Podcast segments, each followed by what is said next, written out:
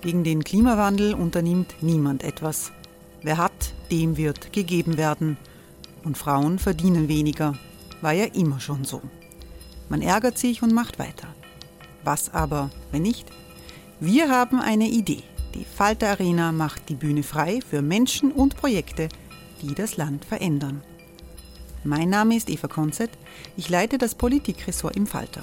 Und am Sonntag, den 26. Mai, veranstalten wir im Wiener Stadtsaal die nächste Falter Arena.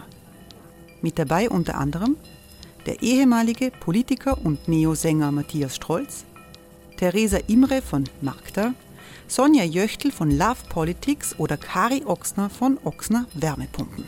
Machen statt jammern. Wir schauen uns an, wie das funktionieren kann. Kommen auch Sie vorbei. Alle Informationen und Tickets finden Sie unter falter.at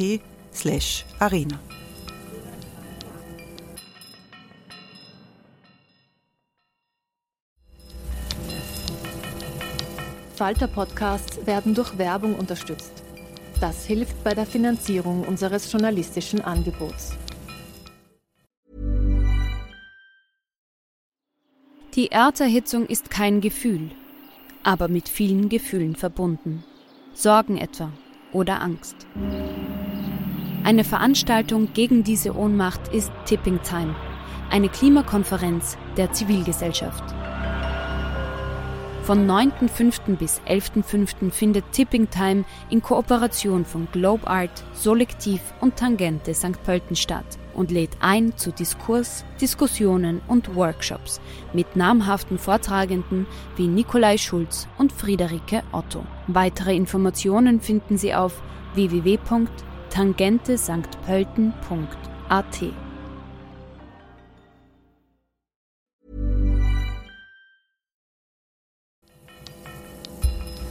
Falter Radio, der Podcast mit Raimund Löw.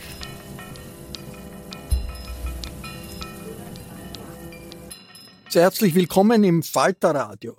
Vergangenes Wochenende ist Karel Schwarzenberg, 85-jährig, verstorben. Schwarzenberg engagierte sich Zeit seines Lebens für Menschenrechte, für Demokratie. Er war tschechischer Außenminister und eine bemerkenswerte Persönlichkeit des öffentlichen Lebens in Österreich. Meine Kollegin Barbara Todt hat Schwarzenbergs Biografie geschrieben und noch ein zweites Gesprächsbuch mit ihm. Sie ist jetzt bei mir im Falter Podcast Studio. Hallo Barbara. Hallo Raimund. Barbara, Aristokraten haben ja im gesellschaftlichen Leben in äh, unserer Weltgegend relativ wenig Gewicht. Aber Karl Schwarzenberg ist der Einzige gewesen, der wirklich in der Öffentlichkeit als Aristokrat, Top-Aristokrat eine Rolle gespielt hat. Was hat ihn ausgezeichnet? Ja, ausgezeichnet hat ihn vor allem, dass er diese Rolle ganz bewusst gesucht hat und dass er sie auch als seine Pflicht verstanden hat. Also er hat beim letzten Interview, das ich mit ihm geführt habe, im äh, Frühsommer, habe ich ihn eben gefragt, was ist eigentlich der Sinn des Lebens? Das ist eine große Frage, aber ich finde einem Menschen wie Karl Schwarzenberg, der 85 ist und damals auch schon körperlich sehr angeschlagen war, kann man, kann man die schon stellen. Und er hat ähm, wie aus der Pistole geschossen geantwortet und hat gesagt, naja, also für mich war das immer zu dienen. Weil ich bin so erzogen worden von meinen Eltern, dass wir eben das Privileg haben, wohlhabend zu sein, einen großen Namen zu haben, eine große Tradition zu haben in unserer Familie. Aber dieses Privileg beinhaltet auch, dass wir etwas der Gesellschaft zurückgeben und dass wir eben der Gesellschaft dienen. Und nachdem es zu der Zeit, als er geboren wurde, halt nicht mehr die klassische Monarchie gab, wo man halt dem Kaiser dient, hat er Zeit seines Lebens versucht, sich ähm, anderswertig in der Zivilgesellschaft zu dienen, ähm, bei der Gründung von Medien mitzuhelfen, äh, für sich für die Menschenrechte einzusetzen und letztlich dann äh, vor allem für Tschechien äh, für den damaligen Präsidenten Václav Havel zu dienen im Sinne von dieses Land bei dem doch nicht ganz einfachen äh, Transfer vom Kommunismus in die Demokratie hinein zu unterstützen. Und da hat er, ähm, da hat er große Verdienste. Karl Schwarzenberg war ein Fürst. Was heißt das eigentlich, Fürst? Ja, Fürst oder Knische äh, auf Tschechisch. Ich meine, in Österreich ist der Adel ja abgeschafft. In Tschechien wurde er eigentlich immer noch mit Herr Fürst angesprochen. In der Steiermark auch in Wahrheit, wenn man ihn besucht hat. Also dort war er auch noch durchlaucht und so weiter. Ähm, ja, was heißt das? Das ist halt ein, ein, ein in, in der, in, im alten, in der alten Hierarchie wäre das ähm, unterm Kaiser gleich einmal ein sehr mächtiger, mächtiger Aristokrat. Und das Geschlecht der Schwarzenbergs, wie wichtig ist das? Also es war einmal wichtig, ich meine, es ist fränkisch, ähm, böhmisch, äh, österreichisch. Äh, sie haben den, äh, die Schweizer Staatsbürgerschaft über Generationen. Ähm, da gibt's äh, Feldherren und also einige große Ahnen, die dann alle auch äh, in den Schlössern ausgestellt sind.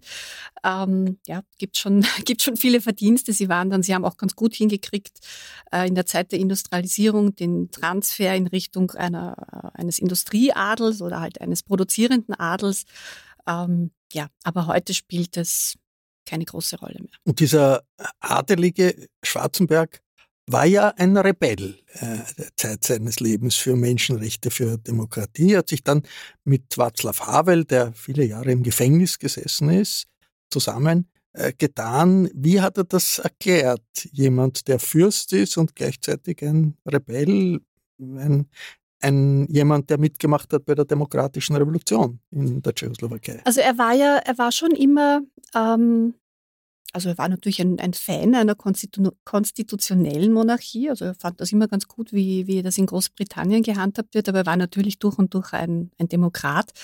Und der Kampf für, für Menschenrechte, der Kampf gegen den Kommunismus, der Kampf gegen totalitäre Systeme war ihm von, von Anfang an wichtig. Ich habe mir oft gedacht, ähm, wie wär's, was wäre passiert, wenn er in den 1960er Jahren, als er dann in Österreich war und versucht hat anzudocken in der österreichischen Innenpolitik bei der damaligen ÖVP. Und die ÖVP, die hat sich, die hat ihn schon natürlich ein bisschen ranlassen. Er durfte damals den ähm, Superstar in der ÖVP, den Herrn Klaus, äh, ein wenig beraten. Aber als es darum ging, ihm vielleicht einen Staatssekretär oder ein Ministeramt äh, zu verleihen, hat dann die ÖVP abgeblockt. Das war ja wahrscheinlich doch ein bisschen zu, zu heikel, einem Aristokraten mit so einem großen Namen so einen abzugeben. Ähm, aber ich habe mir oft gedacht, was wäre passiert, wenn wenn er damals in der ÖVP eingestiegen wäre, wäre er dann irgendwie so ein ganz ein ähm, sozialliberaler, konservativer Politiker geworden, der dann vielleicht irgendwann mal Landeshauptmann in der Steiermark ist oder vielleicht sogar mehr, vielleicht auch mal Kanzler oder Außenminister. Oder ist es nicht vielleicht sogar ein Glück, dass die ÖVP ihn damals nicht genommen hat und Bruno Kreisky, der sein Talent natürlich erkannt hat, ihn vorgeschlagen hat als Präsident der Internationalen Helsinki-Föderation. Und das war ja eigentlich der Einstieg für ihn in diese, äh, in dieses internationale Menschenrechts, äh, in diese Bewegung. Und da hat er die Kontakte zu den Dissidenten geknüpft und all das hat er dann nutzen können 1989 nach dem Fall des Eisernen Vorhangs, um eben in Tschechien äh, an der Seite von Václav Havel ähm, als Politiker einzusteigen. Im Hintergrund war bei ihm immer die Idee von Mitteleuropa. Und die, dieses Mitteleuropa, das hatte in Österreich immer einen bisschen ranzigen Beigeschmack auch gehabt. Man hat, hat, gedacht, ja, das ist K&K Vergangenheit, die da zum äh, Leben wieder erweckt werden soll. Äh, wie war das bei Schwarzenberg? Ja, also es war Mitteleuropa oder es war eher, es war eigentlich Europa. Also aufgrund seiner eigenen Familiengeschichte und Biografie war er jemand, der immer jenseits von nationalen Interessen gedacht hat und auch denken konnte. Und ich finde, das war sein, sein, seine größte Stärke, weil er dadurch erstens immer sehr viel Verständnis für das Gegenüber hatte. Also er war genauso beschlagen in der österreichischen wie in der tschechischen Geschichte. Und als dann beispielsweise äh, ein Streit ausbrach zum Atomkraftwerk Temelin, konnte er eben auch ganz gut vermitteln und konnte hier in Österreich erklären, warum für die Tschechen Atomkraft nicht so ein Tabuthema ist und konnte in Tschechien erklären, warum es für Österreich so schwierig ist, mit diesem Atomkraftwerk umzugehen. Oder bei einem anderen Thema, bei, den, äh, bei der Vertreibung von den Sudetendeutschen, auch da war er jemand, der immer auch vermittelt hat und quasi über das heute bestehende Ideen den Konflikt hinaus gedacht hat. Und das hat ihn zu einem Visionär gemacht und auch eben zu einem echten Europäer, weil er einfach halt über diese nationalen äh, Grenzen hinausdenken konnte. Das ist etwas sehr Schönes. Hat ihm aber vielleicht auch äh, die Position des äh, Staatspräsidenten der Tschechischen Republik gekostet. Er hat mal kandidiert, hat äh, gesagt, die Vertreibung der Sudetendeutschen ist nicht okay, da muss man äh, Vergangenheitsbewältigung betreiben und dagegen Kandidat war der Sozialdemokrat Seemann, der sich äh, da ganz anders äh, positioniert hat. Er hat das in Kauf genommen, ganz bewusst, oder? Und wusste, dass das nicht, dass er damit schwer reüssieren wird mit der Position. Ja, aber Herr Schwarzenberg war halt immer auch einer, der, der sozusagen seine persönlichen Positionen nicht geändert hat, wenn es opportun war. Und Seemann hat damals eine quasi die patriotische, die Nationalistenkarte ausgespielt und hat ihm vorgeworfen, du bist kein echter Tscheche, weil du sprichst eigentlich schlecht über etwas, was wir in der Vergangenheit gemacht haben.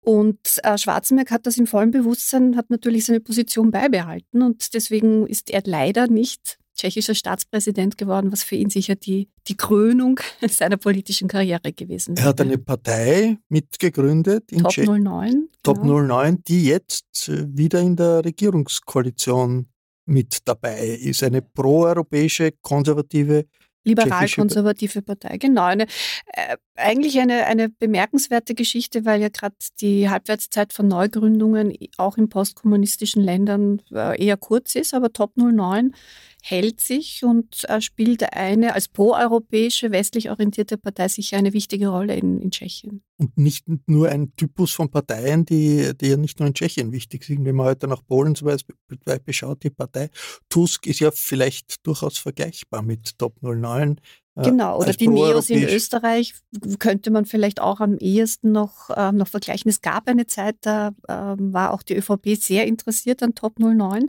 und hat sich ähm, auch sehr für Schwarzenberg interessiert. Ähm, leider ist die ÖVP dann in eine andere Richtung abgebogen. Und da hat sich Schwarzenberg auch ziemlich kritisch geäußert zum Kurs des Sebastian äh, Kurz. Wusste er auch, dass er in seinem Umfeld wahrscheinlich nicht wahnsinnig viel Positives Feedback bekommt. Was hat ihn an Kurz gestört? Ja, das fand ich auch immer ganz interessant. Also Sebastian Kurz hat ja von Anfang an eigentlich ähm, sehr klar als jemanden gesehen, der eben seine Meinungen ändert, je nachdem, wie was populär ist. Und das hat er ihm dann auch vorgeworfen, ähm, eben, dass er quasi angetreten, als, angetreten ist als Integrationsstaatssekretär mit einem guten Programm, mit einer guten Absicht, das Thema Migration und Integration zu entemotionalisieren und dass er aber dann sich quasi ein neues Mäntelchen umgehängt hat ähm, bei den, im Wahlkampf 2017 und äh, die bessere, den besseren Strache oder den höflicheren Strache gemacht hat ähm, und eigentlich eine inhaltliche Kehrtwendung vollzogen hat. Und das hat Schwarzenberg kurz sehr übel genommen und hat das auch immer sehr deutlich ausgesprochen. Wie war das mit äh, Karl Schwarzenberg zusammenzuarbeiten? Das heißt, ein einfacher Mensch war er nicht.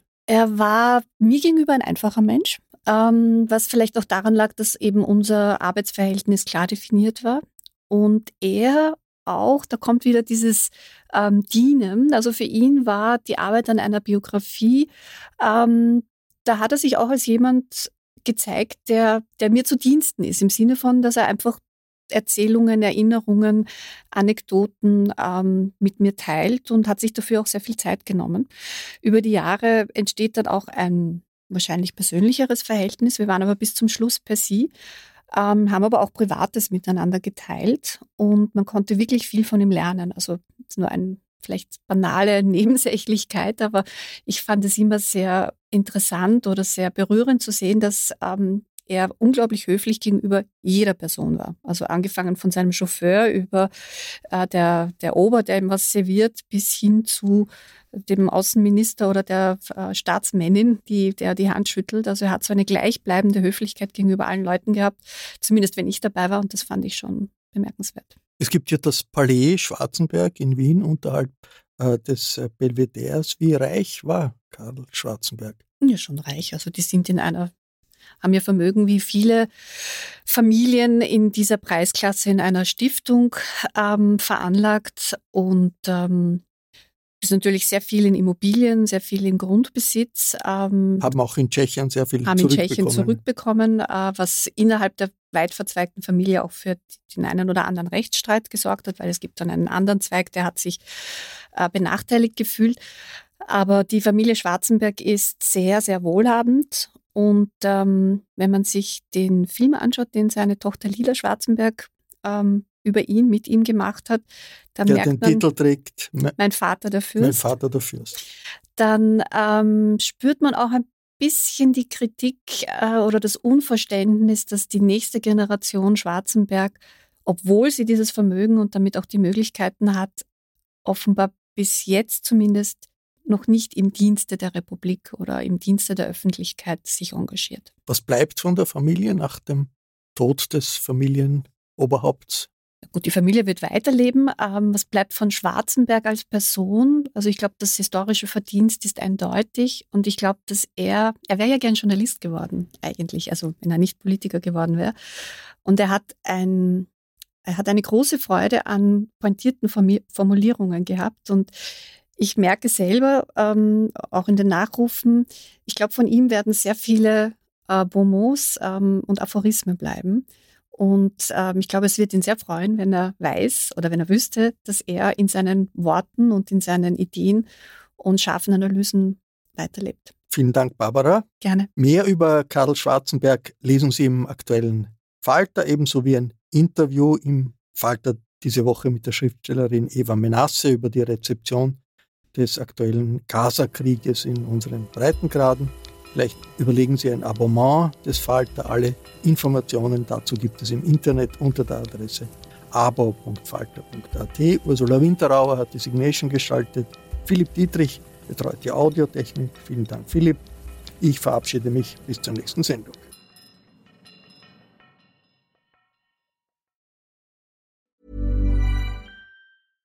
This message comes from BOF sponsor eBay. You'll know real when you get it. It'll say eBay Authenticity Guarantee. And you'll feel it. Maybe it's a head turning handbag, a watch that says it all, jewelry that makes you look like the gem, or sneakers and streetwear so fresh every step feels fly. eBay gets it. So look for the blue check mark next to that thing you love and be confident that every inch, stitch, sole, and logo is checked by experts. With eBay Authenticity Guarantee, you can trust that feeling of real is always in reach. Ensure your next purchase is the real deal. Visit eBay.com for terms. Even when we're on a budget, we still deserve nice things. Quince is a place to scoop up stunning high end goods for 50 to 80% less than similar brands. They have buttery soft cashmere sweaters starting at $50, luxurious Italian leather bags, and so much more. Plus, Quince only works with factories that use safe, ethical, and responsible manufacturing. Get the high-end goods you'll love without the high price tag with Quince. Go to quince.com/style for free shipping and 365-day returns.